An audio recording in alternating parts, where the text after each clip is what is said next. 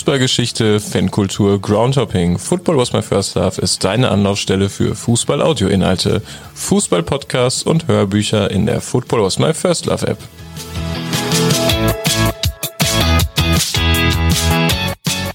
Hallo, hier ist wieder Pini mit der neuen Folge von Football was my first love. Wir machen direkt weiter mit Nils und der Fanszene von Mainz 05. Viel Spaß beim Hören. Und ähm, ja, so ab dann, also das markiert sicherlich nicht so das Ende vom Höhenflug, weil wir danach auch nochmal so eins, zwei, drei gute Jahre mit äh, Martin Schmidt hatten. Aber so, so, so diese abnormale Zeit war dann schon so ein bisschen zu Ende und danach haben wir halt schon häufiger gegen äh, den Abstieg gespielt oder so Mittelfeld, was für Mainz fünf Verhältnisse auch immer noch absolut okay und gut ist. Also wir, wir sind uns ja klar, dass wir da nicht jedes Jahr in, in die Euroleague ein, ja. einziehen können oder um irgendwelche oberen Plätze mitspielen. Also das lassen die Verhältnisse ja gar nicht zu. Aber äh, du merkst dann halt schon, wie so die, der eigene Anspruch ein bisschen steigt, aber auch der Anspruch von den von den Fans, gell? wenn du wenn, wenn, wenn du so eine erfolgreiche erfolgreiche Zeit dann dauerhaft hinlegst, ja. An der Stelle vielleicht mal die Frage, wenn man sich so die letzten drei, vier Jahrzehnte anguckt, äh, ging es für euch ja doch kontinuierlich nach oben, auch mal ein bisschen nach unten zwischendurch, aber insgesamt so äh, gesehen schon äh, ziemlich hoch. Ähm, für viele Traditionsvereine, auch in eurer Region, ging es ja eher in die andere Richtung. Woran denkst du, liegt es denn, dass ihr euch da so erfolgreich hochgearbeitet und auch oben gehalten habt? Ja, es waren ab Mitte der 90er Leute halt einfach die, die richtigen Leute am, am Werk. Also das fing an mit Wolfgang Frank als, als Trainer, der hier so ähm, den Libero abgeschafft hat und als erster in Deutschland Viererkette äh, hat spielen lassen und äh, den Verein einmal auf links krempeln wollte. Und äh, der hatte, hatte Ansprüche, die, die Christian Heidel und Harald Strutz als verantwortliche Offizielle da auch nicht immer äh, möglich machen konnten und dann bremsen mussten, weswegen das auch relativ schnell die Zeit mit ihm äh, zu Ende ging. Aber er, er gilt als heute noch ähm, so als der, der Mainz 05 so ein bisschen wachgerüttelt hat. Und ab mhm. dann ähm, versucht auch Christian Heidel, äh, das ein bisschen ähm, professioneller zu machen. Also 97 sind wir ja schon mal knapp am Aufstieg gescheitert in Wolfsburg. Ähm, dann fällt Mainz 05 wieder so ein bisschen in seinen alten Trott zurück. Äh, und Jürgen Klopp war halt damals eigentlich so die, die, die letzte Patrone von Christian Heidel. Also er hatte in der Saison schon drei Trainer äh, rausgeworfen gehabt und Kloppo war halt eigentlich äh, auch wenn er heute sagt, er war da voll überzeugt und äh, es hätte keine andere Wahl gegeben, war so die, seine letzte, letzte Patrone, sonst hätte auch er sein, seinen Hut da als Manager wieder mhm. nehmen können und wird wahrscheinlich heute noch sein Autohaus äh, führen und äh, machen. Und äh, das hat halt einfach alles gepasst. Das war in dem Vorstand, in den Verantwortlichen, äh, war das eine verschworene Einheit, die an einem Strang gezogen haben. Es gab hier nicht diese Nebenkrau äh, Schau Nebenkriegsschauplätze wie woanders da. Du hattest eine Presse, die das Maul gehalten hat. Und äh, diese, diese Vereinspolitik, junge Spieler äh, zu kaufen, die äh, jung sind, beziehungsweise die vielleicht irgendwo schon so halb gescheitert sind und die aufzubauen, das hat halt Kloppo äh, und der, der Christian Heidel halt super gemacht und da äh, haben sich ja dann auch einige entwickelt und für viel, viel Geld verkauft worden, die dann halt so wiederum den Kader finanziert haben, aber auch das Stadionausbau finanziert haben, später auch das neue Stadion finanziert haben.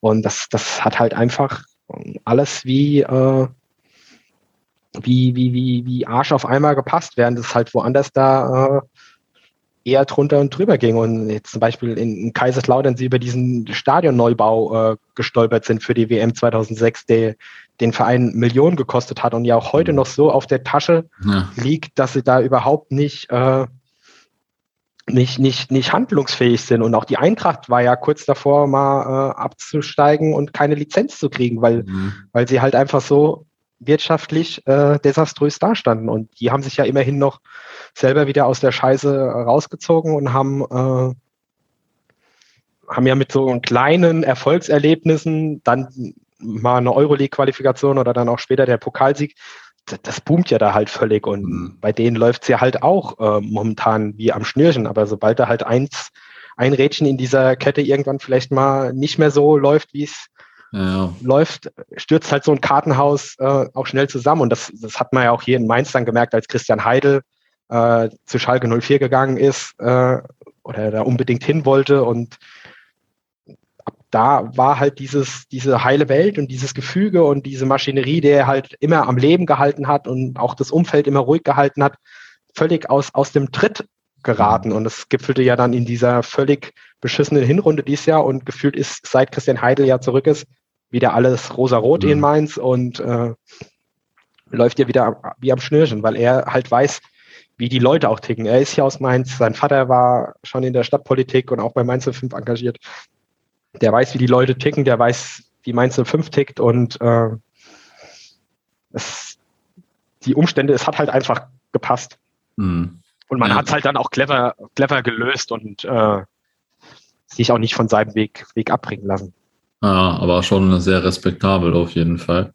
Ähm, ich mache mal einen kleinen Themenwechsel. In einem deiner letzten Fanzines geht es um eure Amateure. Ähm, gab oder gibt es da eigentlich auch so eine richtige Fanszene? Das ist ja bei den zweiten Mannschaften, bei den Amateuren von äh, den Bundesliga-Vereinen und so sehr unterschiedlich, sage ich mal. Ähm, ja, zugegeben, aus dem Amateur-Game bin ich schon echt lange raus jetzt mittlerweile. Äh, nee, eine, eine Fanszene, wie es wie es jetzt bei euch gibt, ähm, gibt es bei uns äh, definitiv nicht. Also es gibt so ein paar Ver Versprengte, die der zweiten noch immer, immer hinterherreisen, aber das passiert nicht im großen Stil und das sind, das sind Einzelpersonen, die, die zum Bruchweg mal gehen, weil sie ähm, Bock haben, da auch mal wieder ein Spiel zu sehen in dem, in dem alten Stadion und äh, die großen Zeiten liegen hier definitiv eher so 2003 bis 2006, als, als die zweite Mannschaft dann auch in die dritte Liga aufgestiegen ist. Damals ja noch zweigeteilt in Norden und Süden. Mhm. Wo wir dann auf einmal in, in Fullendorf gespielt haben, in München, Schweinfurt, bei Augsburg und Saarbrücken hatten wir gehabt. Und das war halt damals auch als, als junge Ultras noch viel und gern hingefahren, haben dann auch Zugtouren dahin organisiert, wo wir mal, keine Ahnung, mit 50, 60 Leuten nach Saarbrücken gefahren sind und äh, ja, freitagsabends ins Grünwalder und mittwochs mit einem Neuner nach Fullendorf und dann gibt's wirklich geile Geschichten, auch weil das halt einfach damals noch, noch Spieler waren, die auch über die Jugend hochkamen und du hast gemerkt, die kommen aus der Stadt, die kommen aus der Region, die wissen auch, wie Mainz 5 mhm. tickt mhm. und wie die Leute hier ticken und da hast du eine Bindung zu denen und so ab diesem Bundesliga-Aufstieg hat sich das halt auch zunehmend geändert, weil die, die, die äh, Amateure oder die zweite Mannschaft wurden dann halt, halt viel mehr als diese Ausbildungsmannschaft verstanden. Und da war die Fluktuation höher. Da hast du dann irgendwelche Leute ja. von außerhalb geholt ja. und da war diese, dieses, diese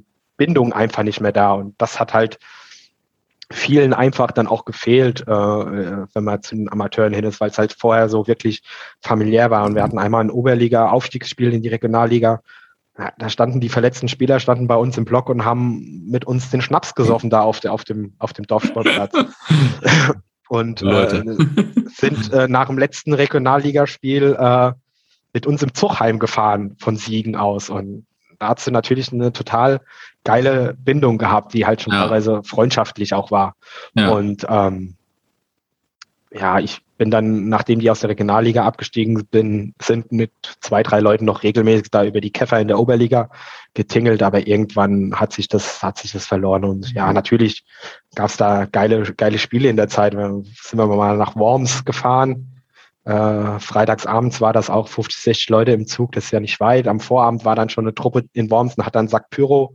versteckt, den wir dann äh, da zum Intro abgefeuert haben und teilweise die Spieler noch mit Leuchtspuren äh, aus Versehen getroffen haben und äh, sind wir mit zwei Bussen nach Laudern gefahren auf einen Mittwochabend, äh, wo wir da auf dem Nebenplatz standen und die Lautere erstmal ganz überrascht waren, dass da jetzt so eine, so eine Truppe anrückt und dann auch erstmal gebraucht haben, bis sie sich äh, da aufgestellt haben, aber am Ende doch mit einem ordentlichen Mob da noch aufgetaucht sind. Ach, dann hatten wir mal ein Südwestpokalfinale in Alzey. Da haben wir uns echt benommen wie die offene, offene Hose, sind da schon erst in den Block gestürmt, die Bauzäune eingerissen, die da völlig sinnlos rumstanden. Äh, dann ist einer ein ganzes Spiel nackig über, äh, auf dem Stehtisch rumgehampelt, während die Meute ihn da angefeuert hat. Und am Ende hat es dann noch mit den Bullen äh, gescherbelt, weil auf der anderen Straßenseite zwei Lauträder rumge rumgestanden haben. Und ähm, ich kenne viele Parallelen.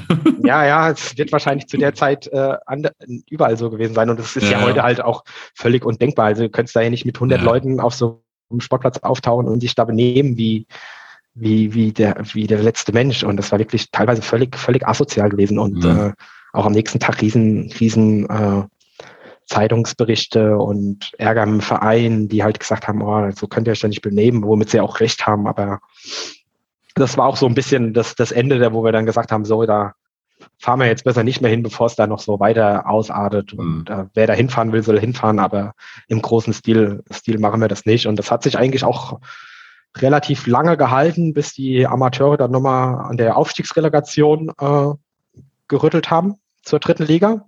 Ähm, und dann haben wir da zu einem Heimspiel gegen Neustrelitz nochmal richtig die Werbetrommel gerührt. Da waren auch einige tausend auf der Tribüne am Bruchweg nochmal und da haben wir nochmal äh, schön einen abgerissen gehabt. War gute Stimmung und da haben sich auch einige so motiviert gefühlt, das auch nochmal auf ein bisschen professionellere Füße zu stellen oder ernsthaftere Füße und das halt auch nachhaltiger noch anzugehen. Aber das war leider auch nicht von, von langer Dauer. Ist dann nach, äh, beim nächsten Spiel, beim ersten Spiel gegen Bielefeld war es dann schon für viele Leute nicht mehr ganz so geil, wie es halt vorher äh, noch war. Also der Effekt hat sich dann relativ schnell verpufft und ist dann auch, äh, hat sich dann verlaufen. Ja, und seitdem. Auch eine geile Paarung, Mainz Amateure gegen Neustrelitz. ja, ja, definitiv. Oh Mann. Lustig, hatte ich gar nicht mehr auf dem Schirm. Also jetzt, ja. jetzt erinnere ich mich auch daran, aber ähm, hatte ich gar nicht mehr so auf dem Schirm. Und wenn man weiß, wo Neustrelitz ist und so, dann ist auf jeden Fall eine lustige Paarung. Naja, da sind wir dann auch noch, also mit einem Auto waren wir auf jeden Fall auch dort, weil der, der Ground hat natürlich gefehlt. Und dann sind wir, keine Ahnung, ich weiß gar nicht, dienstags oder mittwochs war das, sind wir da noch nach Neustrelitz hochgebrettert. Ja. oh Mann. Ähm, 2011 habt ihr ja euer altes Stadion am Bruchweg verlassen. Ähm, und ihr hattet ja vorher, glaube ich, äh, sogar auch für ein neues Stadion demonstriert, wenn ich das richtig gesehen habe bei der Recherche. Äh, wie war das denn dann, als es wirklich so weit kam? War da, überwog da so die, Trau die Trauer, dass das alte Stadion ähm, äh, jetzt das alte Stadion ist und dass ihr umziehen müsst? Oder war das positiv, weil ihr dann zum Beispiel mehr Karten hattet? Oder wie war das so? Ja, wir haben eigentlich nicht für ein neues Stadion demonstriert, sondern haben für ein Stadion in Mainz demonstriert, weil das war zu so einer ähm, Phase gewesen, als die Politik in Mainz wirklich lahmarschig war und sich ständig hat bitten lassen, wenn es um ein neues Stadion geht und auch nicht aus dem Quark kam. Und dann kursierte mal kurzzeitig das Gericht, äh, Mainz 05 baut ein Stadion mit dem SVW in Wiesbaden in Wiesbaden. Also ja. schon noch der Stadtteil heißt Mainz-Kastell, gehört aber offiziell zu Wiesbaden und das Stadion mhm. war auch in, in Hessen gewesen. Und ähm, an dem Gerücht war nicht wirklich was dran. Es war mehr so das, das Druckmittel, um der Politik mal so ein bisschen in die, in die Gänge kommen zu helfen. Ähm, aber wir sind da auf den Zug auch schon mit aufgesprungen, weil wir halt auch dieses neue Stadion wollten. Also wir wussten, ein, ein Ausbau am Bruchweg ist illusorisch, weil es halt einfach erstens so eine Zeit war oder auch generell ist, eher neu zu bauen, wie auszubauen. Und das ist halt am Bruchweg, ähm, der ja mitten im, im Wohngebiet liegt, völlig schwer ist und illusorisch wäre, dieses Ding auszubauen. Also da hättest du die Straße unter, unter der Tribüne laufen lassen müssen und äh, wir hätten auch umziehen müssen nach Frankfurt oder Kaiserslautern, weil das während dem Spielbetrieb nicht gemachtbar äh, gewesen wäre. Und äh, uns war schon klar, dass, dass wir ein neues Stadion brauchen, eben Einmal, weil Mainz 05 es braucht als Verein für die Entwicklung, aber dass es halt auch ähm, für uns als, als Fanszene oder auch als Ultras wichtig ist, dass wir ähm, mehr Platz haben, mehr Zaunfahnenplätze, vielleicht ein, ein Fanheim im neuen Stadion, äh, eine größere Tribüne, einfacher Zugang zu Karten, weil es halt habe ich ja auch schon gesagt, es war halt, am Bruchweg ging halt einfach nichts mehr. Und da hatten wir mit Karten eh Probleme und es war halt einfach so diese Chance, die auch wir gesehen haben und auch die wir ähm, ergreifen wollten. Und deswegen haben wir da auch diese Demo gemacht, haben auch tausende Unterschriften äh, gesammelt, um halt auch einfach der Politik so ein bisschen ähm, Druck zu machen. Und ja, natürlich ist es saukomisch, die, dieses Stadion aufzugeben, beziehungsweise da nicht mehr zu jedem Heimspiel hinzukommen, weil es halt einfach ähm, so deine Heimat war, das, wo du mhm. mit dem Verein die, die größten Sachen erlebt hast und du, keine Ahnung, hunderte Spiele gesehen hast und auch wenn es nur ein Haufen Stahlrohr zum größten Teil ist, es war halt einfach die, die, die schönste Bude der, der Welt ja. gefühlt. Und da hängen ja Erinnerungen dran und Leute sind da mit ihren Federn hingegangen und keine Ahnung, was es da für, für Stories gibt, aber es war halt einfach alternativlos. Hm. Ja, verstehe. Ähm, seit 2016 gibt es ja auch eine Fanabteilung bei euch. War das eine große Sache für euch oder war das für den Kern der Fanszene eigentlich gar nicht so relevant? Ähm, ehrlich gesagt ist das gar nicht so ähm, relevant für uns Ultras gewesen, wie es hätte eigentlich sein müssen. So eine Fanabteilung gibt ja dann auch Möglichkeiten, sich irgendwie im Verein einzubringen, aber ähm, das wurde nie so, ähm, so angenommen. Also ich glaube schon, dass ein Großteil der Leute auch Mitglied in dieser Fanabteilung ist, weil es ist nicht so, dass du automatisch, wenn du in einen Verein eintrittst, in die in der Fanabteilung landest als mhm. normales Mitglied, ja. sondern musst dich schon aktiv dafür entscheiden, dass du in diese Abteilung willst. Aber ähm, dass sich da Leute einbringen, ist, ist relativ äh, relativ gering und ist an, an einer Hand abzuzählen, dass sich da Ultras einbringen oder die kämpfen dann da halt auch oftmals auf verlorenem äh, Posten bei den anderen Leuten und es ist eigentlich so ein bisschen zwei Welten, Parallelwelten, die da existieren und auch hin und wieder so ein bisschen aneinander vorbeiarbeiten und das ist halt eigentlich völlig schade, weil diese Fanabteilung im Verein schon äh, mittlerweile ziemliches Gehör hat. Äh, auch angehört wird, einbezogen wird, nach ihrer Meinung gefragt zu werden. Ich bin mir eigentlich relativ sicher, wenn du da ähm, in der in der Fanabteilung relativ gut äh, vernetzt oder dich auch einbringst, dann kannst hättest du da auch die Möglichkeit, dem Verein mehr mhm. so einen Stempel ähm, aufzudrücken oder versuchen aufzudrücken. Aber das ist bei uns auch bei uns gab es halt auch nie so äh, die direkte Notwendigkeit irgendwie. Also Christian Heidel und Harald Strutz hatten da die Zügel immer fest im Griff, hatten da auch nicht so viel zugelassen von, von außen, auch aus Fansicht, oftmals die, die mhm. Meinungen immer abgebügelt und untergebuttert. Das, ist, das war schon so und das war halt, wäre halt so der Moment gewesen, wo du halt auch eine, eine, einen Fuß in die Tür äh, kriegen hättest können, auch gerade so in der Phase, wo der Verein in so ein bisschen in einem Umbruch und einer Umstrukturierung war. Und das hat man mhm. irgendwie nicht so ganz gut genutzt, ja. Hm. Ja, interessant. Ich glaube, so Fanabteilung, also das Verhältnis äh, Standing im Verein und Verhältnis zu aktiver Fanszene ist wirklich manchmal ein bisschen unterschiedlich. Ähm, generell habe ich meins aber eigentlich immer so als äh, früher vor allem so als fanpolitisch recht aktiv wahrgenommen. Ähm, stimmt das oder habe ich da so eine falsche Wahrnehmung? Also ich sag mal vor allem jetzt aus meiner aktiven Zeit in 2000ern. Ja, nee, nee, ich glaube, das ist schon grundsätzlich richtig, ähm, beziehungsweise war lange Zeit auch so. Ähm, da gab es ja unzählige Geschichten, wo man sich einbringen konnte. Kein 20 pro Fans. Ja. Zwischenzeitlich war Buff mal wieder so ein bisschen äh, am Aufköcheln, wo, äh, wo wir uns als Handkiss Mafia äh, eingebracht haben oder vertreten waren. Ähm, dann hattest du ja auch die, äh, dieses QFF, die, die, die äh, queren Football-Fan, Fußball-Football-Fans, mhm. ähm, wo aus Mainz relativ viel gemacht wurde. Ähm, wir haben die Fankongresse, die 2011, 2012, glaube ich, äh, stattgefunden haben, auch viel mitgestaltet. Hatten auch mal in Mainz ein, eigene Fantage gehabt, die so ein bisschen Fankongress-Charakter hatten. Und ähm, ja, ist schon richtig, dass wir uns da viel mit auseinandergesetzt haben und äh, oder versucht haben, auseinanderzusetzen und da auch Sachen mitzuprägen. Und das war äh, schon zwischenzeitlich echt ein, ein Steckenpferd von uns ähm, wo wir auch so ein bisschen versucht haben, dem, dem Mainzer Publikum so ein bisschen die, die Fußballwelt zu erklären. Also äh, haben da viel äh, in, in Aufklärungsarbeit gesteckt, haben auch äh, versucht, eng mit der äh, Presse zusammenzuarbeiten, um denen halt unsere Sicht ähm, nahezubringen, um da vielleicht nachhaltig ein bisschen was äh, zu bewegen, bevor da wegen der Pyrofackel oder der ersten Auseinandersetzung wieder der riesen öffentliche Affentanz äh, hm. ausgerufen wird. Und das hat auch ein, ein Stück weit äh, bedingt ähm, funktioniert, aber sind wir auch relativ äh, schnell wieder auf den Boden der Tatsachen geholt worden, als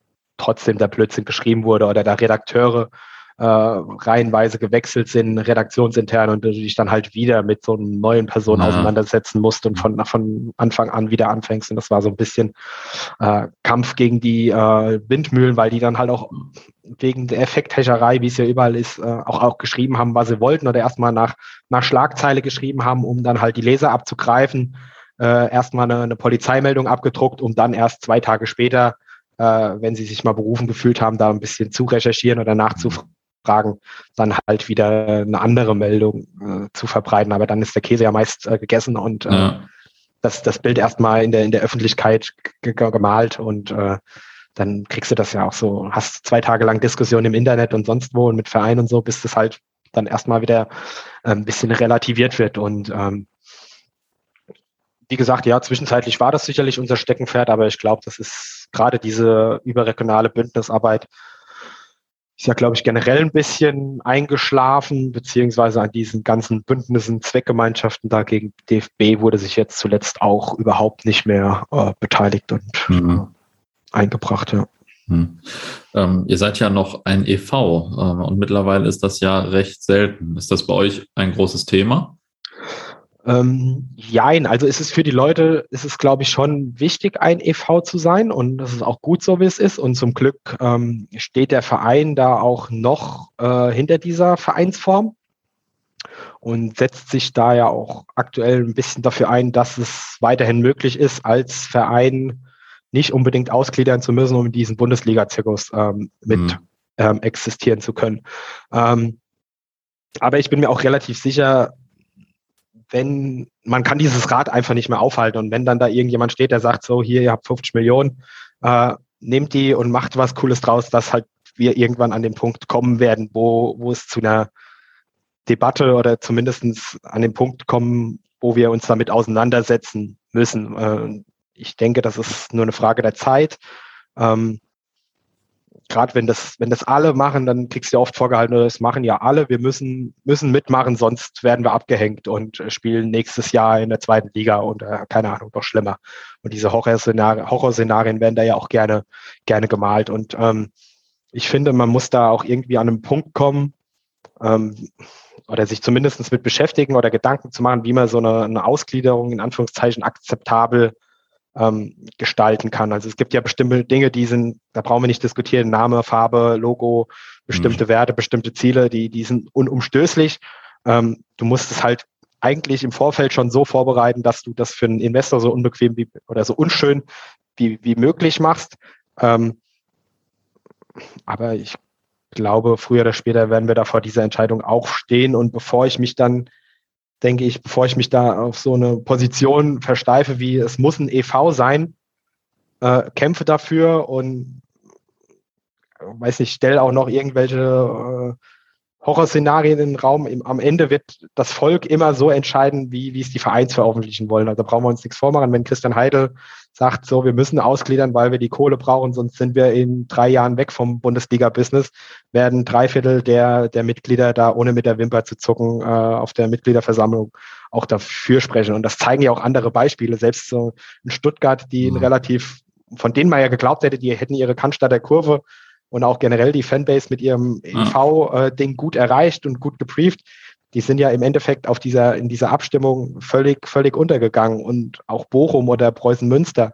Also ich weiß nicht, einer von beiden oder ich glaube beide haben ja jetzt ausgegliedert, weil sie unbedingt müssen, sonst sind sie vom Fenster weg, haben aber heute noch keinen, äh, keinen Investor. Und zumindest bei Bochum ist es ja auch, sind ja trotzdem aufgestiegen, gar. Ja, und dann hast, haben sich da Gruppen so, so drauf versteift und in ihrem Kampf und sich teilweise ja auch aufgelöst oder sind jetzt halt einfach wieder zurückgekehrt. Also kein, kein Vorwurf an, an die, das ist immer noch an die, an die Gruppen selbst. Aber mhm. bevor ich da auf irgendein so Pferd setze, wo ich weiß, ich, ich laufe da sehend ins Augen irgendwie in eine Niederlage rein, weiß nicht, ob mich, ich mich dann nicht im Vorfeld zumindest bemühen würde, das irgendwie so angenehm wie, wie ähm, möglich zu gestalten. Und man muss ja auch mal ehrlich sein, so ein EV ist natürlich schön romantisch, aber wenn ein EV schon 18 verschiedene äh, GmbHs gegründet hat, um sich für alle möglichen Fälle äh, abzusichern. Also ich weiß zumindest bei Mainz 5 gibt es eine Fanartikel GmbH und eine mhm. fürs Reha-Zentrum und so. Das ist ja die Frage, wie, wie weit du da diesen Verein schon irgendwie aushüllst, gell? Und äh, ja.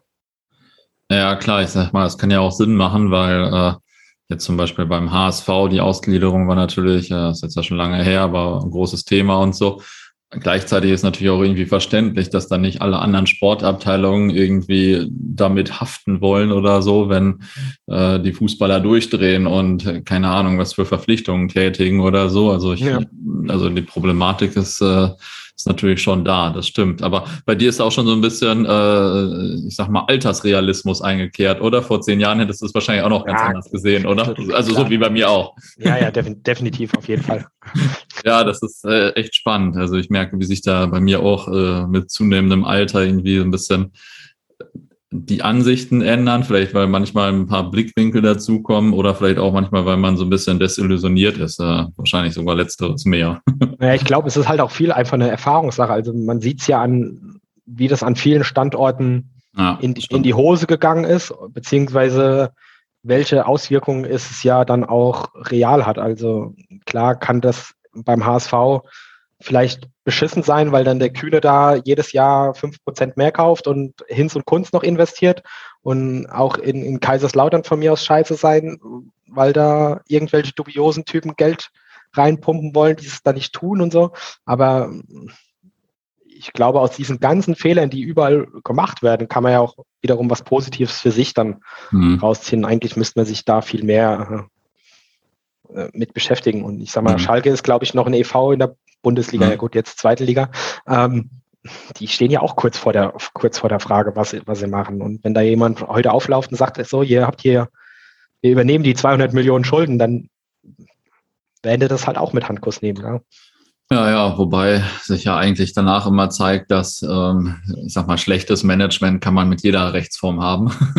Definitiv, also, klar. Man kann auch äh, an die Börse gehen und danach immer noch fast pleite gehen, sage ich mal, obwohl man da gerade ganz schön viel Geld eingesackt genau. hat. Aber, das ist sicher auch. Also so eine ja. Rechtsform, die äh, schützt sich ja nicht vor, vor Fehlern oder kann ja genauso ja. vor die vor die Hunde gehen, wenn die falschen Leute da ähm, am, am Hebel sitzen. Naja, definitiv. Also, naja.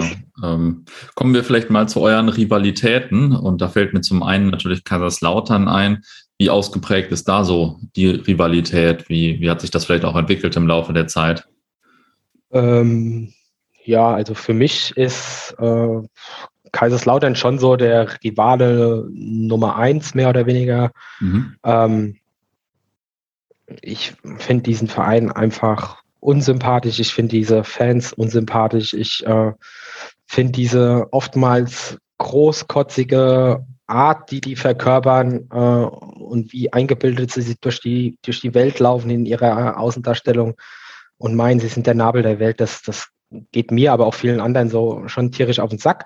Äh, und ja, es hat sich natürlich entwickelt. Also sicherlich Anfang der 2000er, da hatten wir keine Berührungspunkte, da waren sie uns überlegen. Da haben sie Champions League gefühlt und wir waren in der mhm. zweiten Liga, da waren sie meilenweit meilenweit weg, aber ich glaube schon, dass wir da mit dem Aufstieg äh, in die Bundesliga und auch dem, wie sich die Fanszene entwickelt haben, da schon nah rangekommen sind, ihnen auch das Wasser in vielen Punkten reichen konnten, vielleicht sogar in manchen Belangen sie überholt haben oder auch noch auf Augenhöhe sind und äh, ja, auch wenn sie sich das selbst oftmals nicht eingestehen wollen, äh, ich glaube schon, dass, dass das äh, schon ein, ein ebenbürtiges äh, Verhältnis mittlerweile ist. Und äh, ja, also was war denn, was war noch Bestandteil der Frage? Ähm, also ein, eine wie nächste Frage wäre, hat, ja? ja? genau, wie sich das so entwickelt hat, vielleicht so im Laufe ja, der Jahre. Genau. Also wie gesagt, zweite, Anfang der Tausender waren die Berührungspunkte nicht gegeben, weil man nicht in einer, einer Liga gespielt ja. hat, aber dann mit unserem Aufstieg und äh, war man, war man ja noch auf einmal in einer Liga, hat dann auch mal im Pokal gegeneinander gespielt, wo wir sie äh, rausgeworfen haben und äh, da hat man sich bei den Amateuren noch hin und wieder mal begegnet und da waren die Berührungspunkte schon, schon relativ häufig am Spieltag, aber auch abseits davon. Aber ähm, als sich der FCK ja dann in die zweite Liga mal verabschiedet hatte, ähm, war das Thema ja dann auch erstmal erstmal vorbei, bis sie da nochmal dieses bis sie dann nochmal aufgestiegen sind, ja. Ja, ist ja spannend, wie sich so eine Rivalität entwickeln kann, sage ich mal, auch wenn man gar nicht so häufig gegeneinander spielt oder ja. gespielt hat. Ähm, also bis, bis unser letztes Aufeinandertreffen war 2011, bis wir da im Pokal vor, vor zwei Jahren gespielt mhm. haben. Und da gab's gab's junge Leute, die haben noch nie ein Spiel gegen Kaiserslautern äh, mhm. ja. ähm, ge, erlebt und die, die kannten da halt die Geschichten nur, nur aus Erzählungen und hatten, haben noch nie, noch nie ein Spiel auf dem, auf dem Betze gehabt. Und mhm. für die ist es natürlich nicht die Rivalität Nummer, Nummer eins, auch wenn das vielleicht so das Präsenteste ist, weil die eine Bundesland Überschneidungen in manchen Gebieten. Dann kennst du vielleicht äh, den einen oder anderen aus der Schule oder, oder aus, aus der Uni oder keine Ahnung, bist über ein paar Ecken mit dem verwandt. Und äh, da gibt es schon, schon Überschneidungen, ja. Mhm. Ähm, Berührungspunkte. Vor, vor einigen Jahren ist mal, oder schon zehn Jahre jetzt wahrscheinlich oder so, ist auf jeden Fall das mal so ein bisschen medial hochgekocht wegen der Lieder über den Tod von Fritz Walter, glaube ich. Aber das war wahrscheinlich hauptsächlich auch so ein Medienthema, oder? Ja, ja, also es war sicherlich, ist es nicht die schöne Art und Weise, ähm, da über einen Tod von, von Fritz Walter äh, zu singen. Und äh, gerade rückblickend, wenn du so diese Erfahrung von den zwei Verlusten in den eigenen Reihen hast, hat sich da unsere Ansicht allgemein zu, zu einem Tod oder zu dem Ableben von wichtigen Menschen für dich schon, glaube ich, ähm, geändert. Und es würde halt so heute auch, auch nicht mehr vorkommen. Also ähm, definitiv. Und da wird dann halt auch in, in dem Zuge viel äh, viel schmutzige Wäsche gewaschen und da wurde uns so Sachen unterstellt, wir wären am Grab gewesen von Fritz Walter, hätten da drauf gepisst und den GL-Schal, der dann niedergelegt wurde, äh, hm. mitgenommen und was halt völliger Blödsinn ist und, und auch nicht gestimmt hat. Ähm, es ging auch, glaube ich, oder es ging uns definitiv weniger da um, um Fritz Walter als Person oder um den als Mensch in den Dreck zu ziehen. Ja. Also was der ähm, ah. Ja, Weltmeister war Nationalspieler, hat für den FCK hat er ja eine gewisse Bedeutung, das ist auch alles schön und gut. es war eher so, dass Fritz Walter so ein bisschen sinnbildlich für diese Entwicklung beim FCK gestanden hat. Also so die, die großen Zeiten sind vorbei. Äh, der Verein FC Kaiserslautern ist, ist am Ende, ist mehr oder weniger tot durch Abstieg, äh, dieses Misswirtschaft, die da über Jahre äh, be betrieben wurde. Und das sollte eigentlich ähm, so ein bisschen das symbolisieren und klarstellen. Und wir haben das auch äh, äh, wenig, wenig später, ähm, äh, also wenige Tage danach, als dieser, dieser große Aufschrei war, dann auf mit einer, mit einer, äh, mit einer Stellungnahme bei der Handkissmaf auf der Homepage ähm, nochmal so kommuniziert gehabt, was halt auch viele Leute nochmal diese, äh, diese Sicht ähm, irgendwie nochmal unsere Sicht klar gemacht hat und ähm, wie gesagt, ging gar nicht so, so sehr um, um, äh, um, um den Fritz Walter und auch Vereinsgeschichte ist, glaube ich, schon ein wichtiges Thema für die Identität jedes Fans mhm. mit seinem eigenen Verein. Und da äh, brauchen wir auch nicht drüber, drüber, äh, drüber reden, dass das für eine Fanszene wichtig ist, aber es wird halt oftmals, finde ich, beim FCK so die stützen sich immer auf ihre Tradition, die auch schön und gut ist. Und sie sind Meister geworden, nachdem sie aufgestiegen sind, sind Pokalsieger, haben gegen Barcelona gewonnen. Und ich, äh, die ganzen Geschichten sind auch alle passiert und alle, alle da gewesen. Aber ich, mir, ich habe oftmals den Eindruck, die verlassen sich oder steif, versteifen sich immer so ein bisschen auf diese, diese ollen Kamellen, ohne so ein bisschen im, im Hier und Jetzt zu leben und äh, Selbstgeschichte zu schreiben. So. Mhm. Also klar, schreiben sie Geschichte selbst, meist äh, oder oftmals sportlich zumindest negative aktuell, aber ähm, ich glaube, das ist halt auch bei uns anders da, äh, weil es halt ein Stück weit die letzten 20 Jahre bei uns sportlich äh, eher gut gelaufen ist. Mhm. Also, mhm. Ja. ja. Ähm, ein anderes Thema ist ja die Rivalität zu Eintracht Frankfurt ähm, und die ist wahrscheinlich bei jüngeren Leuten eher so präsent, oder? Ja, genau. Also für mich ist das gar nicht so relevant. Ähm, ich hatte bei, bei Frankfurt nie so dieses ähm, krasse Derby-Feeling. Also klar, schon bedeutende Spiele, aber es war jetzt für mich nicht so immer die, die Prio 1 und es eher, eher lästig, da nach Frankfurt zu fahren, als ob ich da jetzt, als ob ich da so ziemlich heiß gewesen wäre. Und es gab da auch gerade in frühen Jahren schon auch immer die, die Reibereien, gerade in den ähm, hier bei uns in der Region auf den Weinfesten hat es da fast im wöchentlichen Rhythmus dann mit ein paar Leuten von UF gerappelt, die dann hier auch aus der Region kamen. Gab ja dann auch mal äh, Sektion Mainz äh, von, von UF. Und äh, die Leute kannte man da halt teilweise auch aus der Schule und ähm, da gab es dann halt immer schon regelmäßig Reibereien, dass das irgendwann mal sein gelassen wurde. Und ähm, ich bin mir eigentlich schon dessen bewusst, dass Frankfurt äh, so eine Nummer für sich ist und auch uns völlig überlegen ist und wir uns auch irgendwie nicht mit denen oder ich mich nicht unbedingt mit denen äh, anlegen muss, weil äh,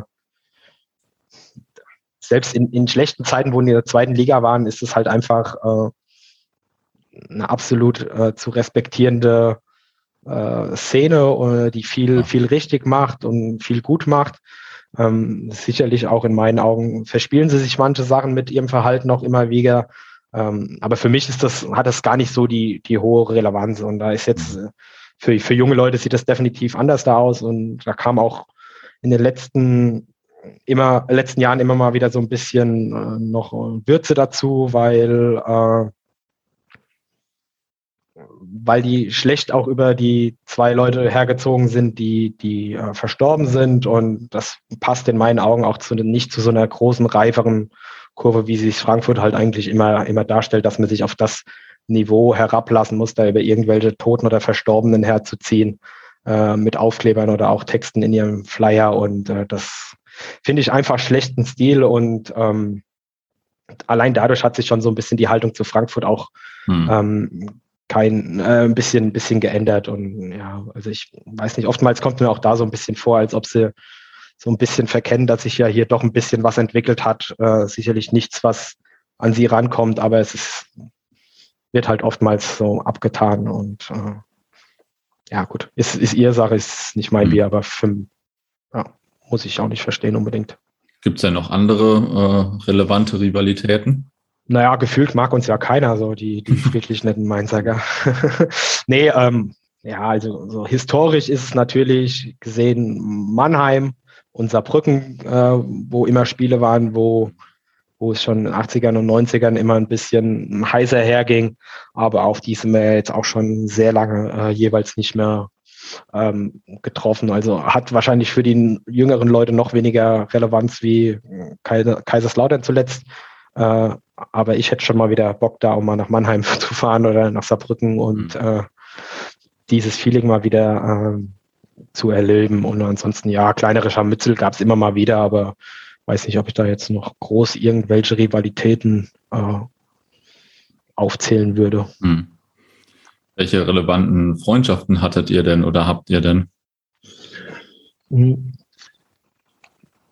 deinem Skript steht hier was habe mal früher von Mönchengladbach in Erinnerung. Ja, das habe ich in der Tat äh, von ganz früher in Erinnerung, glaube ich. Ja, war auch in der Tat mal äh, kurzzeitig in den 90ern so gewesen, ähm, hat aber für, für mich oder auch für, für die mhm. Ultraszene keinerlei Relevanz, weil es ähm, ähm, war von normalen Kuttenfans, normalen älteren Fans äh, mehr oder weniger getragen. Gab auch mal ein paar Spielbesuche hin und wieder und mhm. äh, das ging aber relativ schnell, relativ unrühmlich auch zu Ende.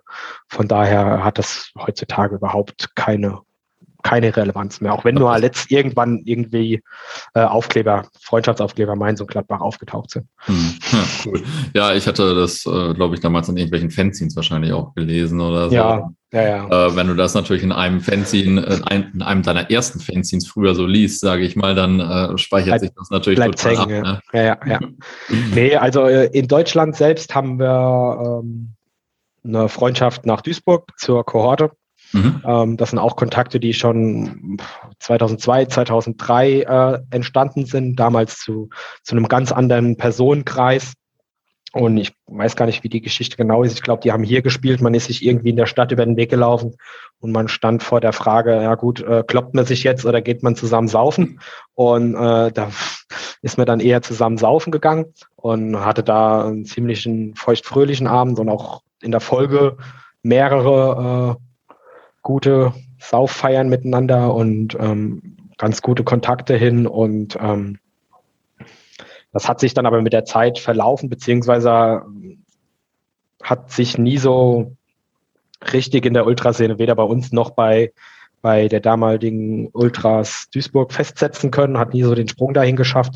Es waren immer mal zwei Personen, ein paar Personen, die so Kontakt hatten, aber so Freundschaft kann man es eigentlich nicht mehr, hm. nicht mehr nennen. Und dann hat man das 2008, 2009 ähm, haben wir von USM-Seite das damals auch nicht ganz so ruhmreich in Form eines Briefes äh, mehr oder weniger aufgekündigt, diese Kontakte, auch mit den damaligen Kontakten nach, nach Koblenz.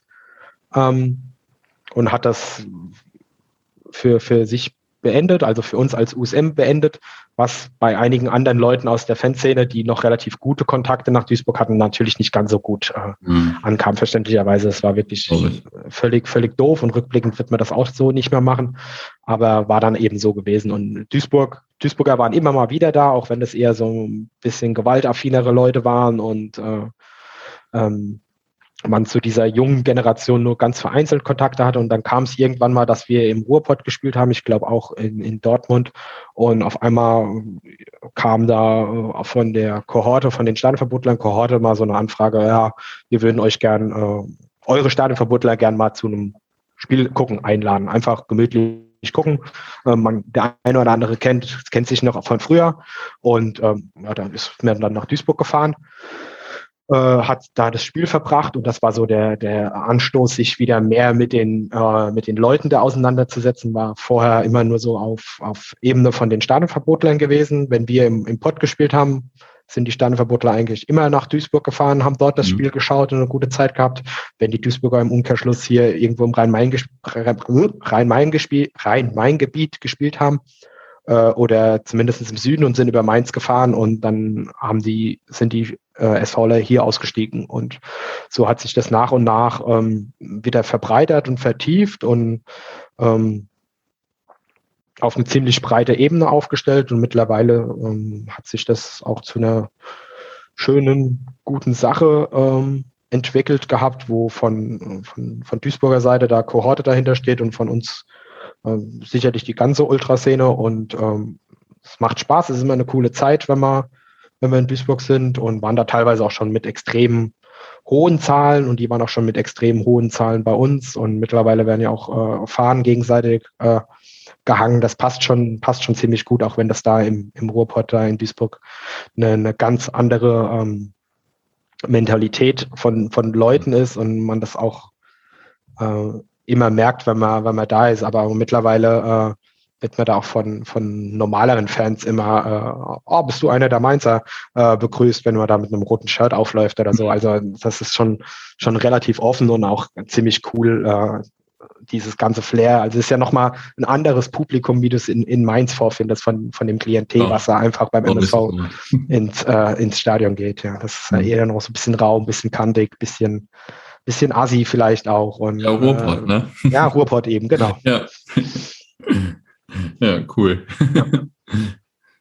Ähm, ja, ansonsten in Deutschland gibt es zu der einen oder anderen Szene noch ähm, Kontakte sicherlich, aber da von der, von der Freundschaft zu sprechen, ähm, ist, ist auch nicht, nicht so der Fall. Also du hast hier auch nochmal Karl Zeiss Jena aufgeführt, um das nochmal kurz auszuführen. Ähm, weil es in deinen Heften häufiger vorkommt. Ja, weil ich, weil ich in der Beziehung sehr, sehr aktiv bin. Ähm, ist 2017 so ein bisschen entstanden, haben wir das äh, Crowdfunding für unser Fanhaus gemacht. Äh, und diese, diese Plattform oder diese, in Anführungszeichen, Marke, die da in Jena aufgebaut wurde und dafür die, für die Südkurve Bleib-Thematik ähm, ähm, aufgesetzt wurde, haben wir uns äh, zu, zu, zur Hilfe genommen, also nach Rücksprache natürlich mit denen, beziehungsweise der Stein des Anstoßes kam auch eher von Jenenser Seite uns da ein bisschen zu unserem Glück zu, zu drängen. Wir waren da erstmal ein bisschen skeptisch dem, dem, dem Hebel oder dem, dem Werkzeug gegenüber, äh, ob das so das Richtige für ist, aber die Protagonisten da haben uns an die Hand genommen, haben uns da ein bisschen zu, zu gedrängt, in Anführungszeichen, äh, und ähm, auch begleitet während dem ganzen Prozess und waren mehrmals hier in Mainz und waren immer für uns als Ansprechpartner bereit. Und das hat mir persönlich, aber auch andere, einigen anderen Leuten schon ähm, viel Respekt abgerungen, dass die ja so dahinter waren, weil ihnen es halt einfach darum ging, dass dieses Crowdfunding, dieser Name, diese, diese Marke, was sie da ins Leben gerufen haben, nicht äh, direkt wieder ähm, verschwindet, sondern halt auch eben anderen Projekten ähm, dienen kann. Und äh, dieses Engagement, was sie da in den Tag gelegt haben, das, das war schon echt krass. Wir konnten die immer, immer fragen, wenn wir mal Fragen hatten oder die waren zu Tages- und Nachtzeiten erreicht und waren auch während des Kampagnenzeitraums mehrmals hier. Und wir haben da ja dann auch letztendlich zusammen 156.000 Euro für unser Fanhaus gesammelt und das war ein, war ein rieser, riesen. Und in dem Zuge äh, hast du natürlich, habe ich oder auch andere Leute da ein paar Leute schon kennengelernt aus Jena, war dann auch mal zu Besuch dort ein zweites Mal und dann stehst du natürlich erstmal ein bisschen abseits und kennst noch nicht so viele Leute, wirst vielleicht auch ein bisschen doof beäugt, ja, was will denn der jetzt hier, wer ist denn das? Und keine Ahnung, aber umso häufiger du, du da bist, umso mehr tauen die dann auch auf und ich habe mich da halt vom ersten Mal ab schon super, super wohl gefühlt und bin da ja auch dann immer weiter reingerutscht, reingewachsen und hatte ja dann auch eine Phase vor Corona, wo ich zwei Jahre lang äh, nahezu kein Spiel verpasst habe oder auch keine Veranstaltung ausgelassen habe, was nicht irgendwie zeitgleich mit Mainz 5 mhm. ähm, hm, war, weil ich halt einfach diese, diese Leute da super lieb gewonnen habe, weil es so eine herzliche, äh, herzliche, offene Art ist und die nicht nur von, von ihrer Persönlichkeit so super cool fand, sondern halt auch von dem, was sie, was sie machen. Also mir, mir, ich fand Jena vorher schon optisch gut und auch das, was sie so an den Tag gelegt haben. Aber wenn du so ein bisschen Einblick hast, dann kriegst du da ähm, nochmal ganz andere Einblicke und mit welcher Beharrlichkeit und mit welcher äh, Intensität sie da manche Themenfelder äh, baggern. Das war schon in vielen Punkten so das, wie ich es mir hier auch in Mainz vorgestellt oder gewünscht hätte. Und ja, gibt ein, gibt ein paar Leute, die da ab und zu mal hinfahren und äh, der extremste bin da wohl ohne Zweifel ich, ja. ja nicht schlecht. Ähm, und jetzt hast du gesagt, in Deutschland, ähm, dann ist natürlich auch die Frage in, in, nach internationalen Beziehungen, also nach Italien vor allem bei euch wahrscheinlich, ne? Ja, genau. Also wir haben einmal, äh, ich fange mal mit Iraklis an aus Thessaloniki in Griechenland. Ähm, die Kontakte bestehen da schon über zehn Jahre. Ich glaube, 2009 dürften die ersten Leute mal da gewesen sein, beziehungsweise auch hier. Und ähm, das ist natürlich cool, wenn die da sind, beziehungsweise unsere Leute da sind, weil dort sind, weil ne, Griechenland ist ja halt, was Fußball angeht, ja nochmal eine ganz andere Welt und nochmal eine mhm. ganz andere Mentalität. Und äh, da waren viele Leute viel mitgemacht, auch krasse Sachen erlebt und die Griechen waren auch sehr ähm, direkt da, als der Lukas und der Julian gestorben sind damals und haben sich teilweise direkt ins Flugzeug gesetzt, war dann bei den Beerdigungen da und das, wo es denen halt auch finanziell nicht immer so ganz, ganz cool geht und ja. halt auch super, super herzliche Menschen und sind die letzten fünf Jahre auch immer extrem viele Leute hier, teilweise Griechen, auch nach Deutschland gekommen, um hier versucht, äh, irgendwie Arbeit zu finden, mhm. waren für eine längere Zeit dann auch im Rhein-Main-Gebiet und da hast du natürlich nochmal eine ganz andere Bindung, auch gerade wenn die dann ein bisschen Deutsch sprechen und äh, du nicht auf irgendeinem so Griechisch, Englisch, Deutsch Kauderwelsch mit denen versuchst, Hände und Füße äh, zu kommunizieren. Und äh, ja, es ist, glaube ich, schon eine andere Welt da in, in Griechenland ähm, auch wahnsinnige Stimmung und alles Mögliche. Also das ist schon, schon eine coole Sache und wir sind auch echt froh, dass wir, dass wir die, dass wir die haben, ja, genau. Ähm, dann haben wir noch Caserta aus Italien. Ähm, dürfte jetzt so seit fünf, sechs Jahren, ich glaube fünfjähriges Jubiläum, Anführungszeichen, hatten wir im Sommer. Ähm, die haben wir auch mehr oder weniger über ein paar Ecken äh, kennengelernt, weil wir ursprünglich mal ein paar Beziehungen, Kontakte nach Pescara hatten. Pescara mhm. wiederum nach Messina und Messina äh, mhm. nach Caserta. Und äh, aus, aus irgendeinem Grund sind wir dann mal, äh, oder sind Leute aus Mainz, äh, äh, Leuten aus Caserta über den Weg gelaufen, haben sich so im Hintergrund ein bisschen auf Deutsch unterhalten und auf einmal dreht sich da der, der Chef aus Caserta um und sagt, ja, auf, auf, auf badischem Deutsch, deutsch-badischen Dialekt, äh, ja, wo seid denn ihr eigentlich her? Äh, und dann stellte sich raus, dass, dass der jahrelang in, in Baden irgendwo gewohnt hat und gelebt hat und dadurch gut Deutsch konnte.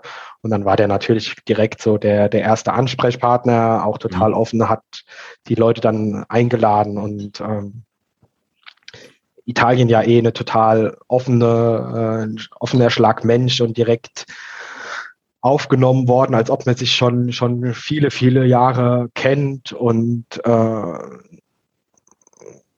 so eine, so eine Freundschaft nach Italien erfreut sich ja dann natürlich auch, auch riesiger Beliebtheit. Gell? Da fährt ja dann auch jeder gern hin und äh, isst, isst eine Pizza und äh, trinkt Vino und ein Bira Moretti und äh, also wie gesagt, herzliche, sehr herzliche Menschen, also auch immer krass von einem Altersschnitt deutlich höher als, als der unsrige und dann ist es mhm. schon fast komisch, da den 16-Jährigen äh, neben so einem 50-jährigen Familienvater stehen zu sehen, der völlig, äh, völlig abdreht und für mhm. den auch so ein Stadionbesuch in Deutschland eine ganz andere Welt ist wie, wie äh, bei sich und äh, die äh, Fedein, äh, die Gruppe da aus Caserta, das ist natürlich auch immer, da ist man ja stolz, wenn man, wenn man die als Freund hat und da äh, äh, Freunde hat und dort zu Besuch ist und in diesem Gammelstadion steht oder da, und hinter der Zaunfahne steht, da weiß mir direkt, dass das ein, ein großer Name ist und äh, die auch wirklich eine große Vergangenheit haben. Und da sind wir auch schon sehr stolz drauf, dass es diese,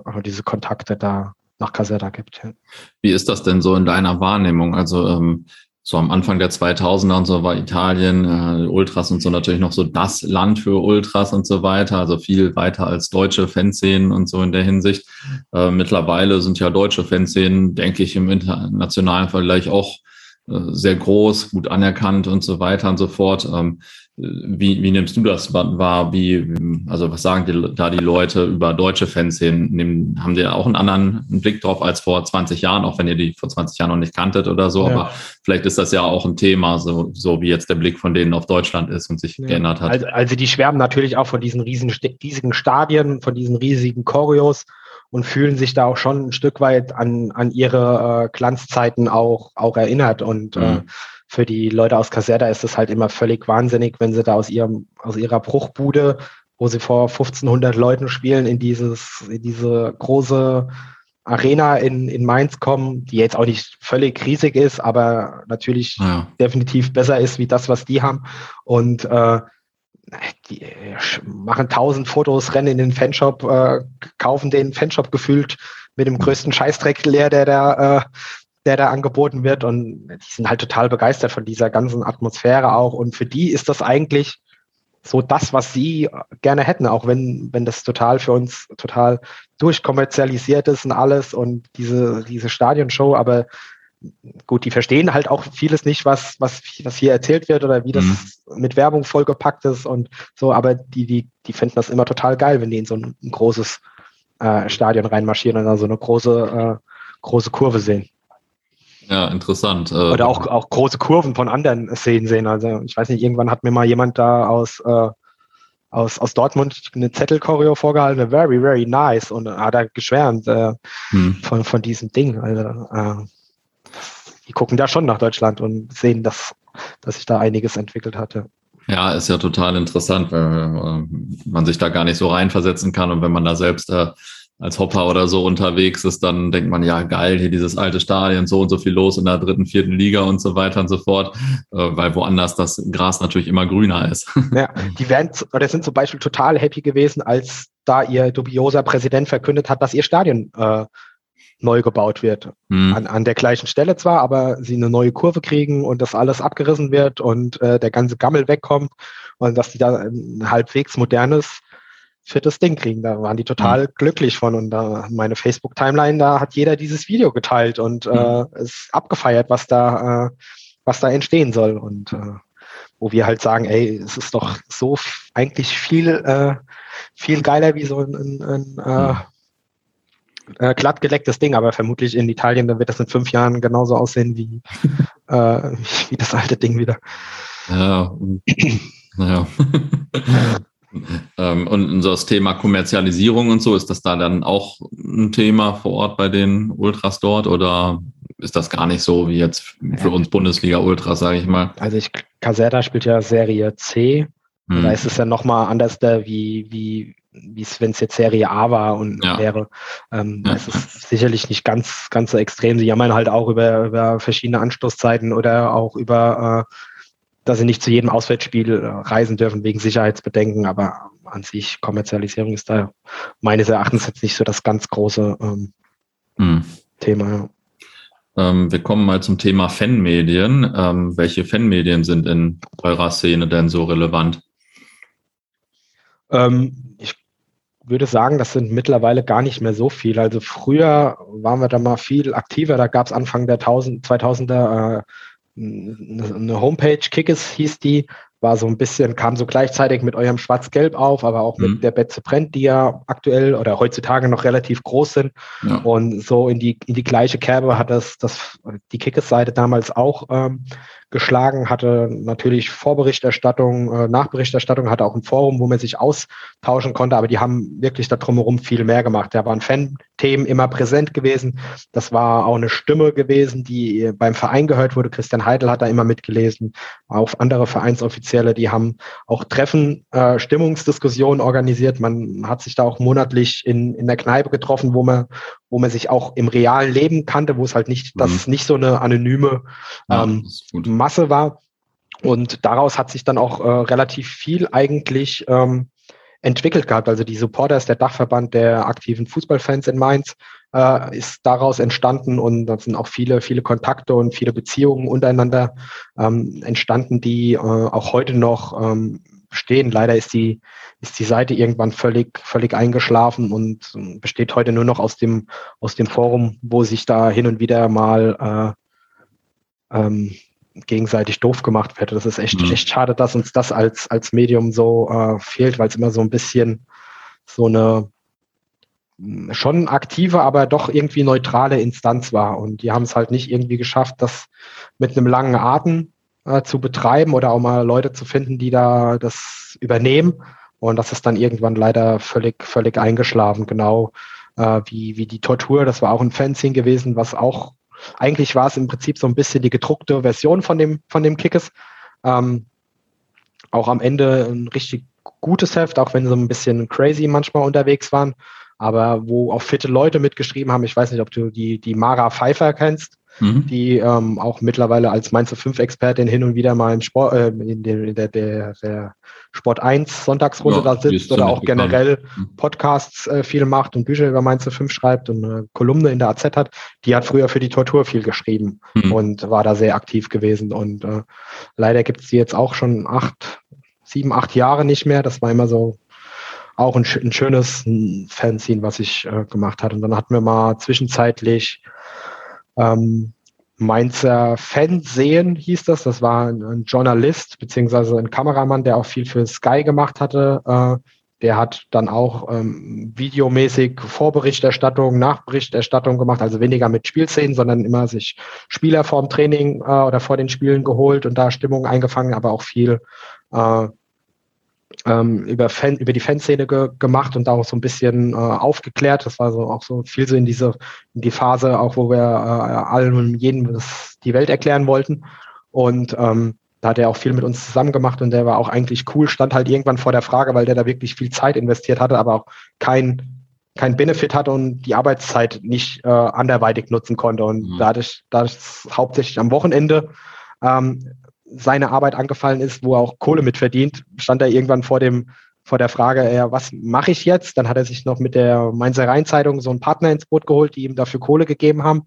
Und die haben sich da ein gutes, äh, gutes Produkt mehr oder weniger eingekauft, was sicherlich mhm. ein guter Deal war. Aber als die, äh, die Rheinzeitung dann leider vom Markt in Mainz verschwunden ist, ist dann auch äh, dieses Medium völlig völlig mit, äh, mit eingeschlafen. Und das ist mhm. auch so ein bisschen die Krux von so einer kleinen Fanszene, wo immer die gleichen Leute überall ihren Kopf hinhalten, dass du auch nicht an allen Fronten kämpfen kannst, beziehungsweise ähm, so was die normale Anhängerschaft ähm, angeht, ist es auch echt relativ tot, leider. Ähm, dann gibt's noch als Fanmedium aktuell immer noch bestehend die Blogbildung. Das war immer so, dass das Spieltagsheftchen der, der USM, was seit 2005 erscheint, äh, bei jedem Heimspiel. Ähm, auch während Corona äh, immer wieder erschienen ist und verteilt wurde. Und das hat sich vom vierseitigen Faltblatt natürlich auch zu einem mehrseitigen Ding entwickelt ähm, will nicht nur ein paar äh, Infos zum nächsten Spiel transportieren, sondern auch über den Tellerrand blicken, gar keine Ahnung, kulturelle Sachen aus der Stadt, äh, natürlich Spielberichte von den letzten Spielen, äh, Freundesbesuche bei Freunden, äh, so Sachen sind da, sind da Inhalt und äh, dann gibt's noch das Ortsfremd, ist so das Hopping-Heft vom, von der, aus, mhm. der, aus der aktiven Ultraszene. Ähm, Allerdings auch leider wohl ein bisschen am Einschlafen, weil so jemand fehlt, der es in die Hand nimmt und auch so ein bisschen mit Inhalt füttert. Gut, jetzt aktuell ja eh mhm. äh, wegen Corona schwer. Ähm, aber auch da mal gucken, wie es da, wie es da weitergeht. Dann haben wir noch eins, zwei andere äh, Fanzines. Das ist einmal auch, wie heißt's, äh, Golden Times. Das sind mhm. ehemalige HKM-Leute auch, die das, die das schreiben. Und dann gibt's noch das Sektion Bumskick, was äh, wo der, wo der Name Programm ist, wo sie hauptsächlich unterklassige Spiele abgehandelt werden. Aber das sind halt beides auch Hefte, die ähm, sich hauptsächlich um eher um Groundhopping oder um andere Spielbesuche drehen und weniger Mainz 05 Inhalt hat, was ich mhm. auch immer ein bisschen schade finde, dass die Leute nicht darüber auch ein bisschen, bisschen schreiben, ja. Und, und dann gibt es äh, noch dein Heft auch, oder nicht? Und dann gibt es noch, äh, last but not least, genau mein Heft, das ist der äh, Matemann. Ähm, eigentlich ein, ein Solo-Programm von mir. Ähm, geht jetzt auch bald in die zehnte Runde. Äh, seit 2017 sind dann jetzt aktuell neun Hefte erschienen, genau neun Ausgaben. Ähm, ja, dreht sich halt alles so ein bisschen um das, was ich äh, was ich mache. So meinst du fünf Besuche, äh, Crowntopping, das, was mich beschäftigt, was mich umtreibt, wozu ich was glaube zu sagen zu haben. Äh, viel natürlich Karl Zeiss Jena, weil ich da auch bin. Ähm, und da kommt eigentlich alles, alles rein, was ich irgendwie ähm, verarbeiten will. Hin und wieder habe ich dann mal so ein bisschen Specials, äh, die ich zu verschiedenen Themen raus, raushaue. Das ist ja auch schon vorhin angeklungen. Einmal was ähm, zu den Amateuren gemacht. Ich habe schon was zum wie zu Bratwurst gemacht, weil ich in Jena äh, die Bratwurst so, so schätze. Mhm. Äh, habe äh, meinen Fanclub, die Red Side, mal gewürdigt, indem ich einen 10 Jahre, nee, 15 Jahre Rückblick geschrieben habe. Ich habe zuletzt ein Special über die Stadien von Mainz 05 gemacht. Also da bin ich also immer mal wieder äh, verschiedene Themen und völlig querbeet, ohne mich da irgendwie festlegen zu wollen, was, was unbedingt rein muss oder was reinkommt. Da fließt auf jeden Fall immer einiges aus deiner Feder, oder? Also aus deiner äh, digitalen Feder, oder? Zumindest da. Also ja, das, da sammelt sich schon relativ viel ein, weil es mir halt auch einfach Spaß macht zu schreiben und an so einem Heft zu, zu arbeiten. Und wenn ich dann mal äh, einen, einen Schreibfluss habe, dann kann das teilweise auch schon ausarten und dann kommt das noch mehr in den Kopf, obwohl ich dazu basteln will und das noch dazu. Und dann hat das Ding am Ende 180 Seiten und die Packernadel geht kaum. Äh, ich wollte gerade sagen, also Heft ist auf jeden Fall auch äh, ein, ein, weiter Begriff. ja, aber ich will es mir halt schon immer bewahren, dass das so ein getackertes, äh, mhm. im Oldschool-Look erscheinendes äh, Heft ist mit immer verschiedenen Coverfarben oder Umschlagsfarben und äh, selbst getackert und äh, im Copyshop gedruckt, weil ich zum einen äh, nichts anderes bedienen kann außer Word und ich mir das in den letzten 15 Jahren Word äh, angeeignet habe zum Layouten von einem Heft und ich auch keinerlei Bock und Zeit habe, mir da noch, keine Ahnung, was mit, was mir das macht, WordPress oder wie die Grafikprogramme heißen, da habe ich keine Muße für mich da reinzufuchsen und das hundertste äh, voll Hochglanz, buntfarb gedruckte Heft, da, das, da habe ich keinen Bock drauf. Das wäre einfach nicht so mein, mein mhm. Stil. Ja, kann ich nachvollziehen. Ähm, und du hast auch noch den Mainzer Fanzine einmal nachgeschrieben. Ähm, den kennt wahrscheinlich jetzt nicht jeder Hörer oder jede Hörerin. Erzähl mal ein bisschen vielleicht zu dem einmal nach und ähm, ja, vielleicht auch zu eurer Fanzine-Geschichte, wie lange die zurückgeht oder so. Fand ich ja richtig cool, also total spannend. Ja, ich hätte dir auch gerne in meinem Umschlag noch ein Exemplar beigelegt, aber ich habe leider aktuell äh, kein mehr. Von daher, ähm, ja, es war auch so eine. Ich habe aber in der Tat ein Exemplar hier. Ich glaube, ich habe damals einfach bestellt. Ja. Ehrlich? Okay. Ja, umso besser. Ähm, wo wollte ich anfangen? Ja, war auch so ein, so ein Hirngespinst und äh, habe mal angefangen aufzuschreiben, was es in Mainz für, für Fanzines gibt. Und das ist dann äh, wie so oft bei mir ausgeartet. Und dann habe ich erst einen Steckbrief äh, äh, aufgelegt für jedes, für jedes Heft mit Name, wann es erschienen ist, Auflage, Format. Äh, und dann dachte ich mir, ja, eigentlich wäre es ja noch interessant, äh, zu wissen, was da drin steht. Und wenn du mal irgendwann was suchst, dann guckst du da rein und schaust, ah gut, das stand in Doppelrad 1, keine Ahnung. Äh, und dann habe ich es griffbereit und kann es mir relativ äh, schnell, schnell raussuchen und zur Hand äh, nehmen. Und das war natürlich eine Riesenarbeit, da sämtliche Hefte, die ich hatte, in die Hand zu nehmen und dann auch noch durchzublättern und die, die Inhalte aufzuschreiben. Dann ging mir natürlich noch meine Festplatte zwischendrin ja, mal an den Arsch, wo die Datei drauf war. Ähm, fängst du wieder an und äh, ich wollte das halt unbedingt für mich haben und dann habe ich das alles auf meinem Laptop von der Firma geschrieben und dann hatten wir einen Hackerangriff in der Firma. Mhm. Alles, alles platt. So. Und dann stehst du an einem Punkt und denkst, ja, leg mich am Arsch. Jetzt ist mir auch erstmal äh, nicht so wichtig. Aber es, irgendwie kam ich dann doch wieder dazu und dann nimmst du halt die, nehme ich die Hefte zum dritten Mal in die Hand und in der Zwischenzeit ist mir bei eBay noch ein Heft äh, in die Hände gefallen, was ich, was ich, wovon ich gar nicht wusste, dass das, dass es existiert. Und auch als ich dann hinterher rumgefragt habe, andere Leute gefragt haben, die schon seit den 90ern dabei sind, die kannten das auch nicht. Und davon habe ich zwei Ausgaben äh, abgegriffen bei eBay für viel Geld und äh, dann kommst du halt so ein bisschen ins Suchen und dann sind mir tatsächlich noch zwei, drei andere Geschichten äh, ähm, in die Hände gefallen und, und da dachte ich, ja gut, jetzt machst du es halt fertig und es wäre eigentlich auch zu schade, ähm, wenn du das nur für dich hast, sondern willst es halt auch irgendjemand anderem dann mal äh, zur Verfügung stellen. Und äh, dann habe ich dann das zusammen gelayoutet, auch mit Word, habe noch zu jedem Heft so eine kurze Vorstellung geschrieben und äh, jetzt sind da bisher alle mir bekannten Hefte ähm, drin aufgelistet, abgebildet, auch mit Cover äh, zum, zum Angucken. Und ähm, es ist von mir halt bewusst so konzipiert beziehungsweise auch so gemacht worden, dass es erweiterbar ist, weil es erscheinen ja auch Hefte und meine Sammlung ist auch definitiv nicht komplett. Von dem äh, einen Heft aus den 80ern gibt es mindestens vier Ausgaben. Ich habe nur drei, also da ist auch definitiv noch Erweiterungspotenzial. Ähm, ähm, und wir kamen ja auch ins Gespräch, weil ich äh, über ein Dortmunder Heft gestolpert mhm. bin, äh, wo als Namenszusatz, äh, ich weiß gar nicht, Crowntopping von Dortmund oder Inhalt Dortmund, äh, Mainz und Walsum? Waltrop, glaube ich. Waltrop, genau. Mhm. Und äh, das macht mich natürlich auch stutzig dann im nächsten Moment. Und da wollte ich dann auch wissen, wer dahinter steckt und warum das, mhm. warum da jetzt Mainz mit auf dem Cover steht und als, als Titelunterschrift. Und so ganz kleine Sachen äh, tauchen auf. Und letzt bin ich wieder, habe ich beim Durchsicht von alten Blockbildungen, bin ich über ein Erscheinungsdatum von dem einen Doppelrad gestolpert, was ich vorher nicht auf dem Schirm hatte. Also auch da wieder so eine, so eine kleine äh, Lücke ähm, ge gefüllt und äh, ein kleines Fragezeichen wegradieren können. Und ähm, ja, wenn dann halt genug Hefte mal in der Zwischenzeit erschienen sind, dann wird es da auch mal ein Update geben. Ist wie gesagt mit so einer Klammerung gemacht, die äh, ganz easy aufgemacht werden kann. Zwei Seiten reingemacht, neu reingemacht und dann wieder mhm. zugemacht. Also beliebig erweiterbar und nur ein bisschen bisschen Luft nach oben, ja. Und ich finde es ist halt eine absolute äh, Nerd-Geschichte, ähm, dieses, dieses Ding, aber ich finde es irgendwie so nerdig, dass es schon wieder, schon wieder cool ist, ja.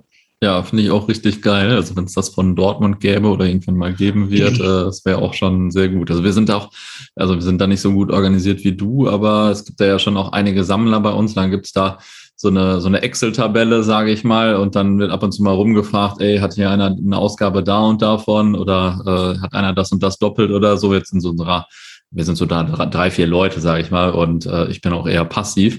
Aber da gibt's auch äh, Leute, die das versuchen, sehr systematisch auszuwerten, welche Hefte es dann noch in den 80ern gab und keine Ahnung. Und äh, das ist schon einigermaßen beeindruckend. Also das ja. äh, ist krass, was da dann immer noch auftaucht. Ja, klar. Und das, das so, ist, ist, aber ist richtig ja, geile Nerd-Sache auf jeden Fall. Ja, ja. Das, das Geile ist ja, und das macht auch so Spaß, wenn dann halt mal was auftaucht, was du noch nicht kanntest. Und das war gefühlt, wie die Dinger bei eBay mir über den Weg gelaufen sind, das, das war die, die blaue Mauritius gefühlt, weißt du, mhm. der, der Briefmarken. Also noch nie gesehen, du kanntest keinen, der das jemals in der Hand hatte weil, weil sich halt auch niemand dafür jemals gefühlt interessiert hat. Und äh, die 30 Dinger, die halt gemacht wurden, da taucht ja. jetzt mal eins bei eBay auf und die Rest, der Rest landet vielleicht oder ist schon auf dem Müll gelandet oder landet vielleicht irgendwann auf dem Müll, weil er achtlos weggeschmissen wird. Und das halt ja, diese Auflagen waren da in den 80ern natürlich jetzt auch nicht äh, ja. übermäßig groß. Genau. Ja. Ähm, zum Abschluss noch zwei Fragen. Ähm, bei Mainz muss ich ja auch immer noch an Jürgen Klopp denken. Ähm, kam ja schon ein paar Mal vor. Der ist bei euch wahrscheinlich auch genauso eine Legende wie bei uns in Dortmund, oder? Ah ja, völlig. Also Kloppo ist hier absoluter, äh, absoluter Heiliger, was der äh, allein dieser sportliche Erfolg, den der gehabt hatte, hat den schon zu einer absoluten Person gemacht, der äh, hier in Mainz einen enormen Stellenwert hat. Aber ich glaube, vielmehr ist es halt einfach diese, diese menschliche Komponente, dass er halt so mhm. völlig nahbar ist, nicht abgehoben. Er ist, der Kontakt zu ihm ist sowohl von Vereinsseite als auch von Fansseite nie, nie abge, abgerissen und ist, glaube ich, ein großartiger Mensch. Und wenn der nach Mainz kommt, dann äh, liegt hier ihm jeder zu Füßen. Und wenn wir jetzt sagen, ey, wir bauen neben dem Gutenberg in der Stadt ein Kloppo-Denkmal, dann haben wir in zwei Tagen genug Geld zusammen, um den da in Gold aufzustellen. Und äh, er sagt ja auch immer, dass er gern noch hier ist und er ist auch noch oft in Mainz und er hat ja auch hier noch ein Haus und hat ja auch noch viele mhm. Beziehungen mhm. hierher und sein Sohn wohnt ja, glaube ich, sogar noch hier, hat ja auch Freunde hier und man glaubt ihm schon, äh, dass, dass der hier auch noch verwurzelt ist und weiß nicht, ob er irgendwann seinen Lebensmittelpunkt wieder äh, hier ähm, hinverlegt, aber ist, glaube ich, auch gar nicht so wichtig, wenn der, wenn er hin und wieder vorbeischaut und äh, wenn der hier nochmal irgendwann irgendwie ein Amt beim Verein übernehmen sollte, ich glaube, dann sind die 30.000 Dauer, 30 Dauerkarten auch innerhalb von, von einem. Tag weg und absoluter, äh, absoluter Gott, der Typ, ja, und äh, hat halt den Verein wach geküsst und auch maßgeblich zu dem gemacht, was, was, er, was er ist. Und es war halt schon ein kleiner Weltzusammenbruch, wie wir, äh, wie er damals äh, dann auch, auch weggegangen ist. Und äh, ich habe es ja schon gesagt, wir, wir wussten zwar, dass es so kommt und dass er bei einem Nichtaufstieg weggeht und dass selbst wenn wir aufsteigen, er vielleicht ein Jahr noch da ist und dann eine, eine andere sportliche Herausforderung sucht, weil mit Mainz spielt er gegen Abstieg und bei einem anderen Verein kann er halt äh, mehr erreichen, was er ja dann auch, auch, auch bewiesen hat. Und äh, ich, ich weiß noch, wie wir damals uns von ihm persönlich verabschiedet haben, wo wir im alten Stadion gesessen hat, wo er uns dann äh, erst äh, stundenlang irgendwelche Geschichten erzählt hat und ich eigentlich zur, zum Geburtstag von der Schwiegermutter gemusst hätte und das hat sich ewig, er hat halt ewig gelabert und wir haben da gehockt und Tränchen verdrückt und dann haben wir ihm noch äh, diese, diese Zaunfahne geschenkt, die wir so, die für uns so eng mit, diese 100% Einsatz für unser Ziel, Zaunfahne, die so eng für uns mit, mit ihm verknüpft war und mit dem, was wir mit ihm erlebt haben und dann verdrückt er noch Tränchen und dann schenkt er uns noch seinen ganzen äh, äh, Klamottenfundus, den er äh, noch von Mainz 05 hat. Und da waren wir, keine Ahnung, zehn Leute in, in Summe gewesen und das waren drei Stunden, vier Stunden, wie wir da zusammengesessen haben. Das war halt schon allein so zum, zum Abschied nochmal so eine, so eine absolute, äh, absolute Kirche äh, auf der, auf der Sahnetorte und so ein würdiger Abschluss auch. Und wie gesagt, mhm. das, der Kontakt äh, reicht nie ab und wir wissen, was wir ihm zu verdanken haben. Ich glaube, er weiß das genauso und wir haben ihn ja auch mal, wie er mit Liverpool das erste Mal im Finale stand, haben wir immer noch nach dem letzten Heimspiel ein großes Gruppenfoto mit dieser 100% Einsatz für unser Ziel äh, Fahne mhm. geschenkt und gefühlt ist jeder Liverpool-Fan und ich glaube, in ganz Deutschland wird die Einschaltquote nie so hoch gewesen sein bei, bei einem äh, Liverpool-Finale wie, äh, wie jetzt hier in der Region, weil halt mhm. die Leute drücken ihm den Daumen und gönnen ihm dann halt auch äh, dass er in Dortmund Meister und Pokalsieger geworden ist, dass er in Liverpool so einen Erfolg hatte. Und wenn er nicht den größten Mist baut und sich irgendwann mal völlig verscherzt, dann, was ich auch nicht glaube, ich glaube, die Leute verzeihen ihm den größten Fehler auch, äh, ist das halt für auf Ewigkeiten ein absoluter, absoluter Held hier in, in Mainz. Ja.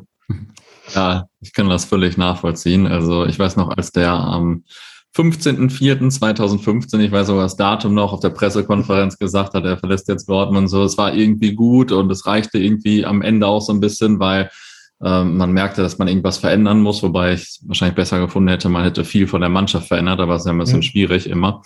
Äh, aber ich weiß auch noch, habe ich irgendwie als Football was my first love damals schon gepostet, jetzt sind wir wieder ganz allein, weil der eigentlich immer so dazugehörte, auch so zu den Fans. Man hat sich da so richtig drin wiedergefunden. Naja, und das ist ja beim Trainer eigentlich äh, eher selten und äh, war bei Thomas Tuchel natürlich dann auch nicht so der Fall.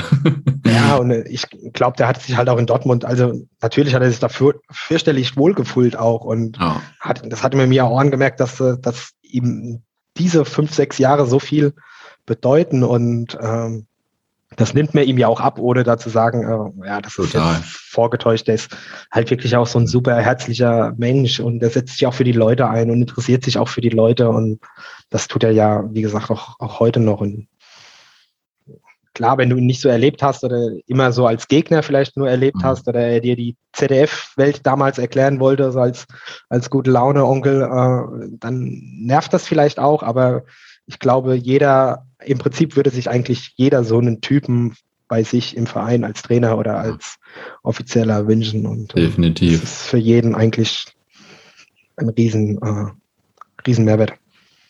Ähm, letzte Frage. Du kennst das Spiel. Zum Abschluss muss jeder immer noch eine interessante oder amüsante Anekdote aus seiner Fankarriere erzählen. Ja, da bleiben wir doch gerade beim Globo, wenn wir da sind. ähm, wir waren irgendwann mal im Trainingslager 2006, 2007, keine Ahnung, ähm, hatten uns in Südspanien, hatten uns im gleichen Hotel wie die, wie die Mannschaft eingebucht. Das war damals noch problemlos möglich und auch in, in Wintermonaten absolut erschwinglich. Und ähm, also dieses ganze Miteinander in dieser Woche, man ist sich ja beim Frühstück über den Weg gelaufen, man hat abends in der Lobby zusammengesessen, wo er uns da stundenlang auch irgendwelche Geschichten erzählt hat. Er stand beim Training, äh, während Buvac das Training geleitet hat, äh, stand er äh, bei uns an der, an der Brüstung und hat äh, irgendwelche Geschichten aus alten Trainingslagern erzählt, wie sich ihren Mitspieler auf, dem, auf der äh, Badenwanne kannten, weil er so voll gesoffen war, den Hoden aufgeschlagen hat und ins Krankenhaus musste. Und das, das erzählt er da uns, während seine Spieler äh, konzentriert trainieren. Und ich weiß gar nicht, ob er auch abends mit in der Lobby saß, als sie nach einem Mannschaftsabend, äh, wo das Trainerteam nicht dabei war, neben Subotic äh, äh, aufs Zimmer tragen mussten, weil der scheinbar äh, nicht so viel vertragen hat. Und äh, da war Nevin Sobotic noch äh, so ein, kleines Hemd. Gell? Und mittlerweile mhm. ist er ja eigentlich eine stabile äh, Kante und da war er ja noch relativ zierlich und dann haben sie den da aufs Zimmer getragen. Aber die eigentliche Anekdote ist, ähm, wir hatten dann ein, ein Testspiel gegen Alemannia Aachen. Und äh, auf, auf unserem Trainingsplatz in Anführungszeichen und wir kommen dann kurz vor Anstoß auf, an den Platz und äh, da, wo halt wir immer standen, hingen auf einmal die, die Fahnen von den Aachenern. Also das waren, keine Ahnung, irgendwelche Allesfahrer. Und diese Gedenkfahne von, ich weiß nicht, Werner Fuchs heißt der, glaube ich, der Fuchs, Trainer, der verstorben ist, die hing da. Und äh, wir haben halt gesagt, ey, das ist unser Platz, da stehen wir immer. Wir gehen da jetzt hin und hängen da unseren Kram auf. Waren da auch, keine Ahnung, 15, 20 Leute, hatten aber fahnenmäßig äh, alles, was Rang und Namen hatte, im, im, im Gepäck gehabt. Und äh, da sind wir dann da zu den Aachenern hin. Eins, zwei Leute wollten es dann erst noch mal äh, auf die normale Art und Weise versuchen und es denen erklären, während der Rest schon gefühlt äh, die, die Zaunfahnen abhängen wollte von denen. Also jetzt nicht, um sie unbedingt äh, mitzunehmen, sondern halt nur, um den eigenen Kram dann da aufzuhängen. Mhm. Und es entwickelte sich dann so ein, so ein halbes Handgemenge, also noch nichts Wildes. Und dann sehe seh ich nur aus dem Augenwinkel, kommt der Kloppo auf einmal rangeschossen und äh, klettert dann da über die Brüstung, stellt sich da zwischen beide Parteien, versucht da zu schlichten und äh, die Aachener halt total aufgebracht, verständlicherweise, weil da andere Leute ihre Fahne äh, drauf und dran waren abzuhängen und schon das Schlimmste wahrscheinlich befürchtet hatten, auch soweit okay. Und Herr Kloppo sagt denen dann halt so einfach, ey, ja, Leute, das, die stehen da halt immer und wenn ihr es nicht abhängt, dann hängen diese halt ab und dann müsst ihr das halt auch so akzeptieren und äh, aufnehmen und hat das so halt auf seine Kloppo-Art versucht, den Leuten äh, zu, zu vermitteln und die so auch völlig aus, außer sich und ich weiß gar nicht, ob sie registriert hatten, wer da jetzt äh, versucht, da mit ihnen äh, dieses Verhandlungsgespräch zu führen, aber äh, das End vom Lied war, dass sie den Kram dann halt abgehängt haben und äh, ähm, äh, weg abgezogen sind und dann hat Globo noch irgendwas zu uns gesagt, ich weiß es jetzt nicht mehr, aber jetzt aber ruhig machen oder so, hat er, hat er gesagt. Und halt ohne, dass ihn jemand äh, aufgefordert hatte oder äh, darum gebeten hatte, da jetzt einzugreifen oder diese Sache an sich zu nehmen, kam er da einmal quer über den Platz gesprintet, hat das Training sein, äh, die Aufwärmphase sein lassen und hat er dieses Ding äh, klären wollen. Ja, das war schon in dem Moment, da haben wir uns dann ja, hinterher krass. auch noch äh, lustig drüber gemacht. Ja. Cool. Vielen Dank für das Interview. Ja, sehr gerne. Hat Spaß gemacht.